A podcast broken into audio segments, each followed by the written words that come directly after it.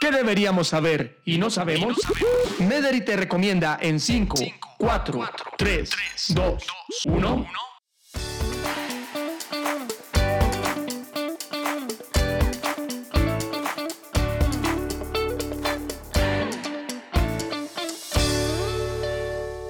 Hola a todos, nos encontramos nuevamente en un nuevo podcast de las 5 en las 5.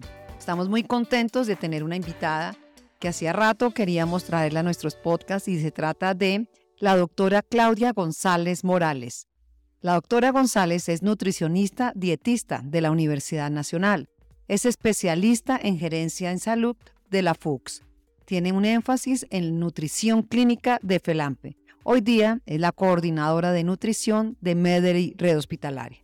Bueno, doctora González, muchísimas gracias por estar acá con nosotros y bueno, vamos a hablar directo al grano, de los dulces, del azúcar, eso que tanto a muchos nos gusta y que ahora en el mes de octubre coge especial importancia por aquello de que estamos en el mes de los niños y empiezan a dar los dulces, las chocolatinas. ¿Qué tan bueno es el azúcar? ¿Es amigo o no es amigo? ¿Es enemigo o no es enemigo? ¿Lo podemos llevar siempre en nuestra dieta? ¿Qué nos puede recomendar al respecto? Muchas gracias, Ana María, por la invitación. Eh, hace rato sí quería participar, quería compartir en nuestras experiencias de nutrición con nuestros eh, oyentes. El dulce, antes de hablar con, del azúcar como tal, quiero comentarles la diferencia porque satanizamos muchas veces algún nutriente cuando no tenemos como el trasfondo de él. Todos los carbohidratos en su composición, en su estructura química, tienen azúcares como tal. Se clasifican en simples, como el azúcar en este caso, que pasa rápido a la sangre y se metaboliza de inmediato. Y los azúcares complejos, que son los carbohidratos que conocemos en la papa, el arroz, la yuca, son otro tipo de azúcares eh, que ya tienen una absorción y un metabolismo más lento. Entonces, en este caso es saber elegir qué tipo de azúcar o qué tipo de carbohidratos consumimos y en qué cantidad eh, consumimos. Es de allí donde va a tener el efecto en la salud.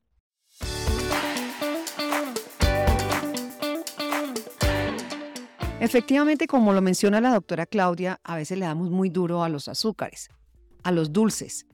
Pero hablemos es del azúcar, que se transforma y se materializa en un dulce o en un pan o en la misma fruta o en el arroz, en la papa, como bien lo mencionó ahorita la doctora Claudia.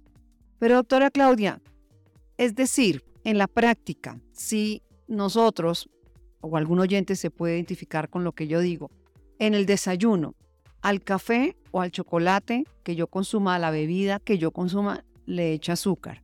Fuera de eso, como una fruta. Fuera de eso, como arepa o pan. Ahí estamos hablando de tres tipos de azúcar. Sí, de, efectivamente sí, y vamos sumando la cantidad de azúcar que consumimos. En el azúcar añadido, ese azúcar simple que colocamos, ya sea azúcar morena, la azúcar blanca, eso es azúcar. Le sumamos al azúcar que tiene la fruta como tal, que es la fructosa vamos sumando ya dos cantidades, más el azúcar que, que está contenida en esa harina, en la arepa o en el pan que consumimos, ya es una cantidad mayor a la energía que yo voy a gastar en ese momento. Entonces, no está bien hecho, digámoslo de esa forma, porque ya es un consumo que está por fuera del requerimiento para, para mí si no la voy a gastar. Es ese azúcar, ese exceso, mi organismo la va a acumular en grasa. Entonces son lo que conocemos triglicéridos porque estamos consumiendo un exceso de azúcar que no voy a gastar, que no voy a metabolizar y que mi organismo lo va a guardar, lo va a almacenar como una reserva de energía y que si yo no lo voy a gastar, pues ahí se va a convertir en, triglicéridos más adelante.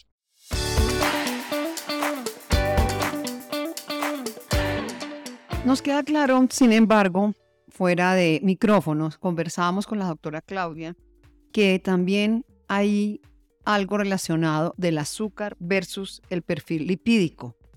Contémosle a nuestros oyentes porque me pareció muy interesante ese concepto del perfil lipídico y qué podemos hacer en nuestra vida diaria para que podamos ir reduciendo y tener un manejo balanceado. Con relación al perfil lipídico, eh, es importante que conozcamos eh, cuando nos dice el médico se le subió el colesterol o tiene triglicéridos altos, son dos tipos de grasa que están en nuestro organismo y que son provenientes de diferentes alimentos. Cuando tenemos colesterol alto, este colesterol es normalmente aquella grasa que es de origen animal, mantequilla, la leche entera, las carnes con grasa visible, la piel de pollo, toda esa grasa visible se almacena en nuestro cuerpo como colesterol. Y los triglicéridos que hacen parte del perfil lipídico también son esa grasa que se acumula proveniente del exceso de azúcares, de harinas, de mm, cereales cuando consumimos en exceso.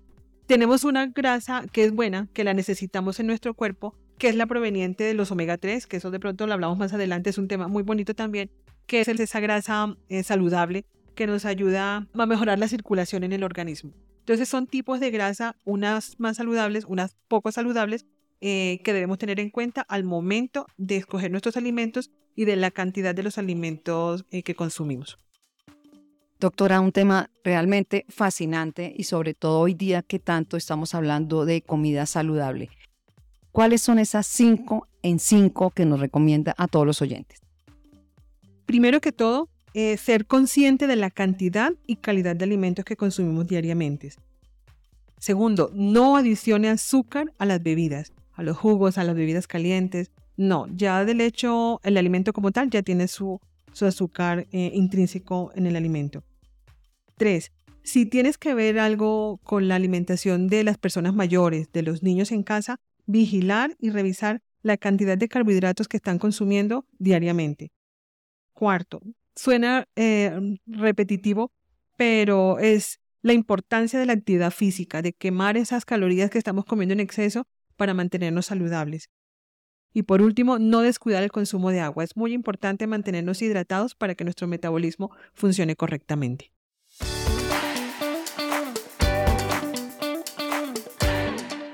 Doctora Claudia, muchísimas gracias. Se nos agotó el tiempo en las 5 en 5. Realmente es un tema muy fascinante. A ustedes oyentes, muchas gracias por acompañarnos y nos escucharemos pronto en otro podcast de las 5 en 5. Hasta pronto. Gracias por escucharnos. Y recuerda acudir siempre a tu médico.